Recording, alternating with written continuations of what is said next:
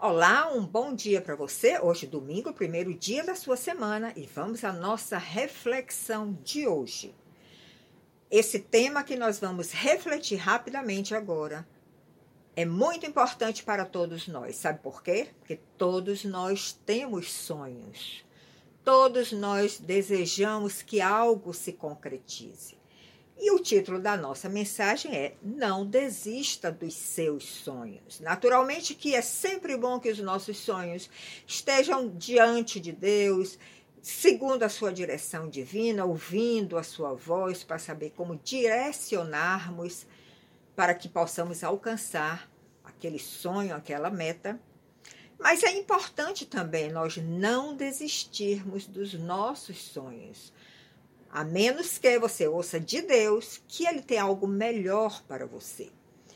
Em 1 Samuel, capítulo 1, verso 11, nós vemos o sonho de uma mãe manifestado aqui nessa passagem.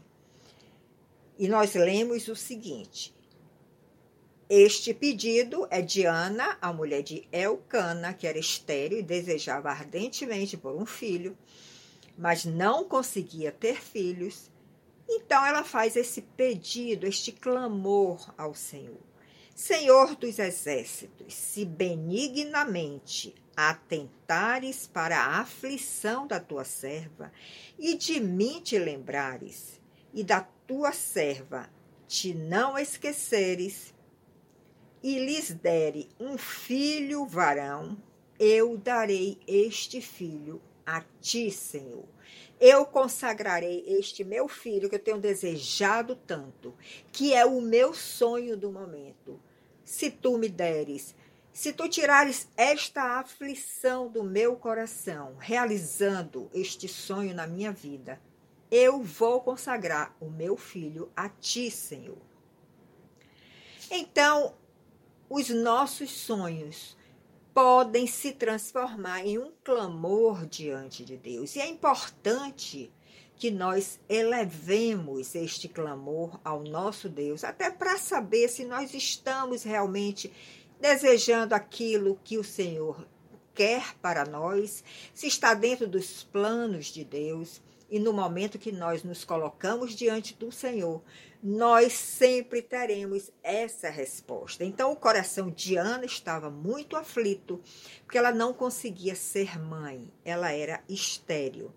E ele, ela diz: Se tu se lembrares de mim, Senhor, se tu não esqueceres da tua serva e me der um filho varão, porque naquela época era importante que o filho fosse homem, porque eles estavam aguardando a chegada do Messias, e poderia ser até que o Messias viesse através daquela gestação, como aconteceu com Maria. Se tu realmente tirares esta aflição do meu coração eu darei o meu filho a ti, eu consagrarei o meu filho a ti. E Samuel, nós vemos biblicamente que ele foi um grande profeta em Israel. Ele teve uma palavra profética na sua boca.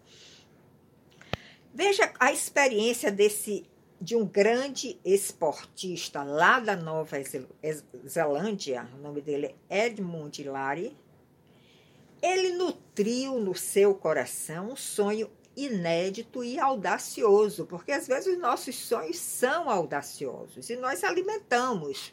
Sabe qual era o sonho dele? Escalar o pico Everest, que era que é o monte mais alto do planeta e é uma verdadeira aventura você conseguir chegar vivo lá em cima. Ele tem mais de 8.800 metros de altitude. E esse atleta, ele se preparou para esta aventura, ele se preparou para realizar este sonho. Mas quando ele partiu para realizar o seu sonho, ele fracassou. Ele não conseguiu chegar ao pico do monte.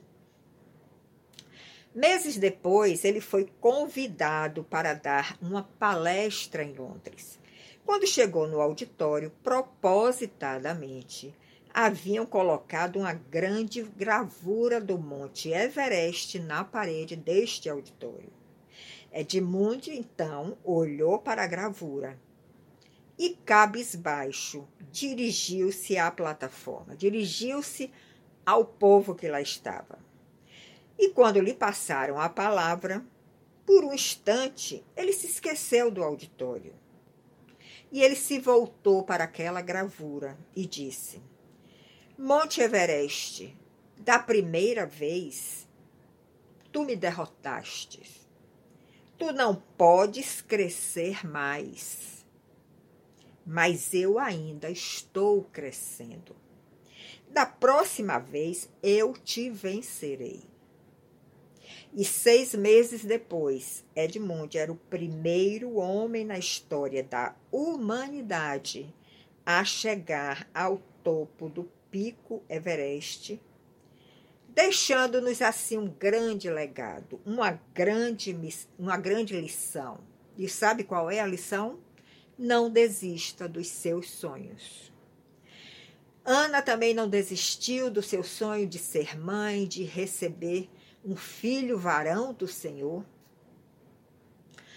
Mas o importante é que nós não também não nos tornemos pessoas obcecadas para a realização dos nossos sonhos. O importante é que os nossos sonhos sejam sempre colocados diante de Deus, para ter a sua aprovação, para ter a sua ajuda, para ter a sua mão estendida e para termos a convicção que nós estamos correndo atrás de um sonho, que o Senhor também é o nosso parceiro. Porque não adianta você correr atrás de um sonho por obsessão, por vaidade, por desejo próprio, se você está sentindo que o Senhor está lhe falando, lhe mostrando que não continue naquela direção, mas que busque outra direção. E não tenha dúvida que os, os sonhos que o Senhor tem para nós são muito melhores do que os nossos próprios sonhos. Mas para ambos os casos, nós precisamos ser perseverantes, precisamos ter determinação em prosseguir e, principalmente, precisamos sempre colocá-los diante de Deus para ter a sua aprovação. Porque todos nós temos sonhos e é importante sonhar, né? Quem não sonha, não vive a vida se torna apática, sem motivação. Então, o sonho nos leva a uma motivação de vida. Quem desiste de sonho, desiste de viver. Temos que ter sonhos.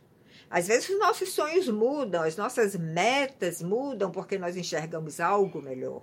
Mas nós temos sempre que continuar sonhando e perseguindo os nossos sonhos. Então, se coloque na presença de Deus, coloque os seus sonhos na presença de Deus, mesmo aqueles que parecem a seus olhos serem impossíveis. Mas o nosso Deus é todo-poderoso, ele é o Deus das coisas impossíveis. E ele vai fazer infinitamente mais do que o que você está pedindo. O importante é que você tenha sonhos, que você coloque diante de Deus, que você busque a sua aprovação, que você busque a sua ajuda para realizar o seu sonho e que você prossiga sempre caminhando nesta direção.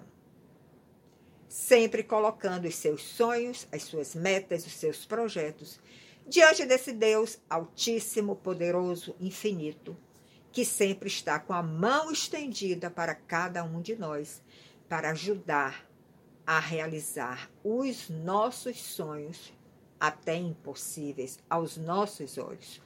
Então, eu te abençoo com essa visão, com essa palavra, com essa mensagem.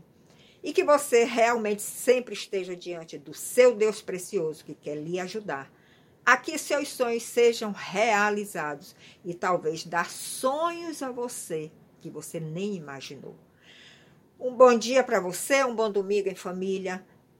Visite Vera Reflexões nas redes sociais e no próximo domingo nós nos encontraremos. Até lá!